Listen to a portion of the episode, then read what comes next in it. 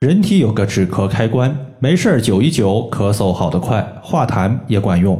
大家好，欢迎来到艾灸治病一百零八招，我是冯明宇。有一位朋友他说，我的咳嗽已经有段时间了，每次咳嗽都是晚上比较重，白天比较轻。咳嗽厉害的时候，还伴随有胸闷和气短的情况，也服用了止咳糖浆，吃了消炎药，效果都不太明显，该怎么办？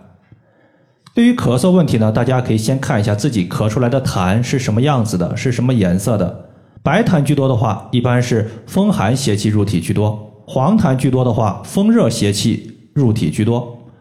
这个患者咳嗽情况，它是以白色泡沫状的黏痰居多。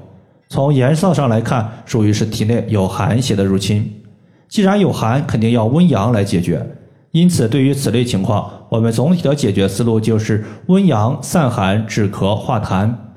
一共是用到了三个穴位，分别是大椎穴、肺腧穴和天突穴。这三个穴位对于咳嗽、痰多、气管炎、支气管炎、哮喘，凡是白痰为主的病症都是有效果的。我们依次对这位朋友的病症表现可以分析一下。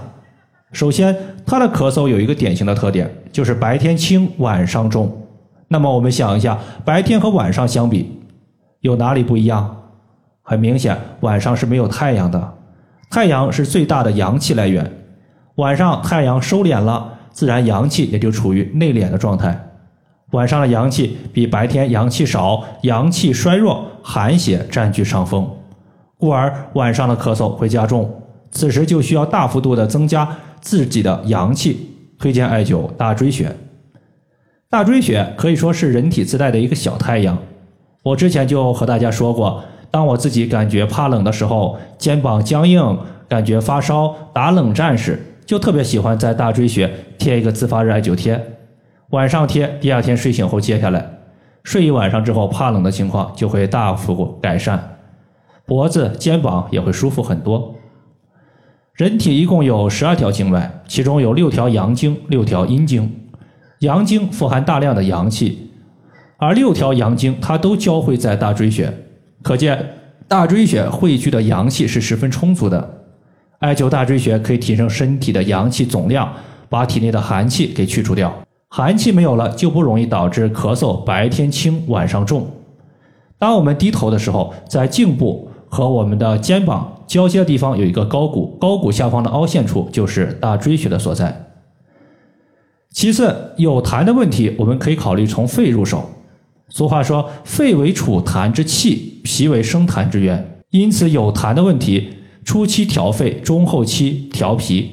如果咳嗽牵延的时间非常久，比如说持续了几个月甚至几年，那就要重点养肾了。因为无论你是啥病症，凡是牵延拖延的时间特别长，都会损伤到肾。这个朋友的咳嗽呢，也就持续了半个多月，时间呢不算长，用调肺为主就可以了。肺主宣发和肃降，也就是肺气往上走，它也会往下行，该上的上，该下的下，气不紊乱，各行其道，呼吸就特别顺畅。相反，如果肺气紊乱了，气机失调了，肺气不往下降，反而往上走，就容易导致咳嗽、打嗝、嗳气，甚至泛酸。在这里呢，可以艾灸肺腧穴，一方面可以养肺化痰，另一方面可以使肺的气机恢复正常，避免咳嗽频繁。肺腧穴在我们的背部第三胸椎棘突下旁开一点五寸的位置。最后的话，天突穴作为嗓子下方的一个穴位，是经典的止咳大穴。在上周有一个患者一直咳嗽，我身边也没有艾灸的器具和条件，就让他按揉了两三分钟的天突穴，咳嗽呢当时也就缓解止住了。可见天突穴它的止咳效果还是非常强的。天突穴除了止咳之外，对于失音说不出话也有效果。有一次，微信的一个女学员才二十六岁，刚刚结婚没多长时间，一次因为做饭的味道问题和婆婆呀就拌了几句嘴，晚上呢就和老公大吵了一架。第二天睡醒后就发现自己说不出话了，失去了正常说话的功能，也不能说是完全失去，除非自己就是特别轻声的说，还是能够说出来的。但是如果你要和我们正常人一样，正常的语速、正常的声音去说，他就做不到。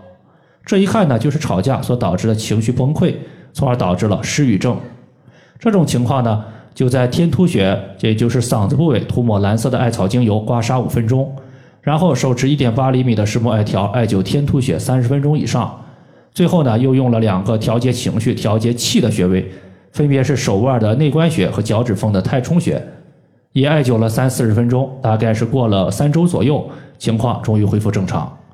天突穴它就是在喉结直下方能够摸到一个凹陷，凹陷的正中间就是天突穴的所在。